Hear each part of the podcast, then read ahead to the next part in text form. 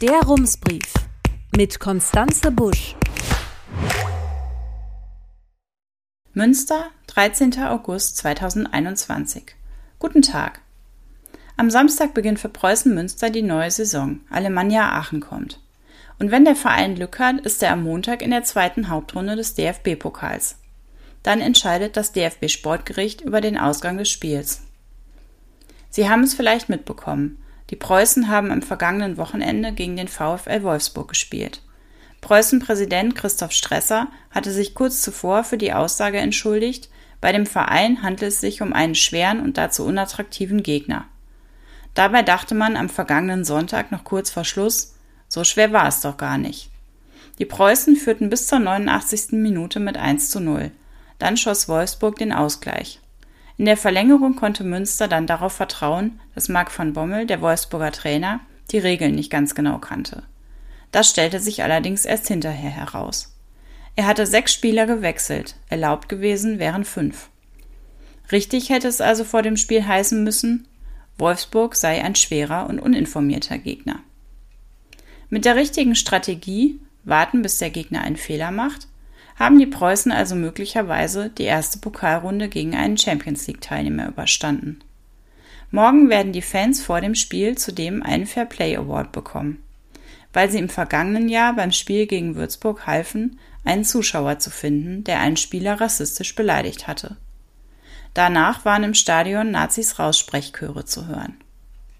Und auch sonst macht der Verein im Moment sehr vieles richtig. Trotzdem hat man das Gefühl, dass Münster ein eher unterkühltes Verhältnis zu seinem traditionsreichsten Fußballverein hat. Aber warum ist das eigentlich so? Wir haben Thomas Knüver gefragt. Er ist Unternehmensberater und Blogger. Früher war er 14 Jahre lang Wirtschaftsjournalist beim Handelsblatt. Und er muss die Antwort wissen. Denn er wohnt in Düsseldorf und von dort fährt er seit Jahren zu so gut wie jedem Heimspiel an der Hammerstraße. Vor einem Jahr hatten wir den Sachbuchautor und Preußenkenner Dietrich Schulze-Marmeling gebeten, uns zu erklären, wie es zur Krise des Vereins kam und in der Folge zum Abstieg. Nun erklärt Thomas Knüver, was Preußen Münster so besonders macht und warum die Stadt den Verein mehr schätzen sollte.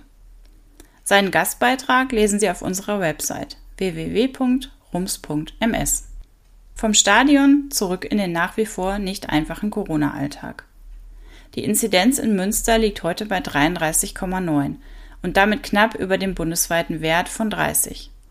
Zuletzt haben sich in Deutschland besonders viele junge Menschen zwischen 15 und 34 Jahren, aber auch jüngere Kinder angesteckt, berichtete heute das Robert Koch Institut. Das sind leider nicht die besten Bedingungen für den Schulstart in der nächsten Woche. Weiterhin ungelöst ist die Frage, wie viele und welche Räume in Schulen und Kitas mit mobilen Luftfiltergeräten ausgerüstet werden sollen. In den sozialen Medien fordern einige Eltern die Stadtverwaltung und die Lokalpolitik seit vielen Wochen sehr offensiv dazu auf, solche Geräte anzuschaffen oder fragen nach, warum das nicht passiert. Die Stadt hat darauf jetzt mit einer Pressemitteilung reagiert. Darin steht ein Kurzinterview mit Schuldezernent Thomas Pahl. Die Überschrift heißt Filter ersetzen das Lüften nicht. Allerdings hat das auch nie jemand behauptet. Die Eltern wollen zusätzliche Sicherheit. Bisher hat Münster für 300 von insgesamt 3500 Unterrichtsräumen mobile Luftfilter angeschafft, finanziert aus Fördermitteln des Landes. Weitere 100 Geräte seien bestellt, teilt das Kommunikationsamt der Stadt uns auf Anfrage mit. Noch mehr Bestellungen will die Stadt erstmal nicht aufgeben, weil sie im schlechten Fall allein auf den Kosten sitzen bleiben könnte. Bund und Länder haben im Juli zwar ein weiteres Förderprogramm für schlecht belüftbare Räume aufgelegt, in Nordrhein-Westfalen können rund 90 Millionen Euro abgerufen werden. Das Problem aber ist, es gibt noch gar keine Förderrichtlinie und ohne die können Kommunen keine Anträge stellen. Wann die Richtlinie kommen soll, habe die Landesregierung noch nicht mitgeteilt, schreibt uns die Stadt. Die Landesregierung wiederum teilt mit, es fehle noch die entsprechende Verwaltungsvereinbarung zwischen Bund und Ländern. Und hier verliert sich die Spur. Ob nun das Bundeswirtschaftsministerium oder andere Bundesländer blockieren, wird nicht ganz klar, wie heute der WDR berichtet. Die SchülerInnen in Münster werden also noch etliche Wochen mit Maske und offenem Fenster, aber größtenteils ohne Luftfiltergeräte im Klassenraum sitzen. Denn auch wenn die Stadt irgendwann Geld beantragen kann, muss sie die Lieferung der Geräte ausschreiben. Und da sei mit mehreren Wochen zu rechnen, schreibt das Kommunikationsamt.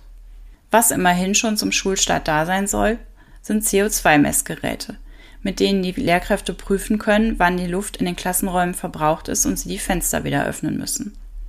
Die Stadt hat 410 solcher Melder gekauft, sie werden nach einem Verteilschlüssel an die Schulen ausgegeben. Dort werden sie abwechselnd in den Klassenräumen genutzt, in der Zwischenzeit müssen die LehrerInnen dann wieder auf die Uhr schauen. Und noch etwas ist neu, nämlich die Quarantäneregeln. Wenn Kinder oder Jugendliche einen positiven Corona-Test haben, müssen ab jetzt nicht mehr ganze Klassen zu Hause bleiben, sondern nur noch die SitznachbarInnen. Das hat Schulministerin Yvonne Gebauer heute mitgeteilt. Herzliche Grüße, Konstanze Busch. Rums, neuer Journalismus für Münster. Jetzt abonnieren. rums.ms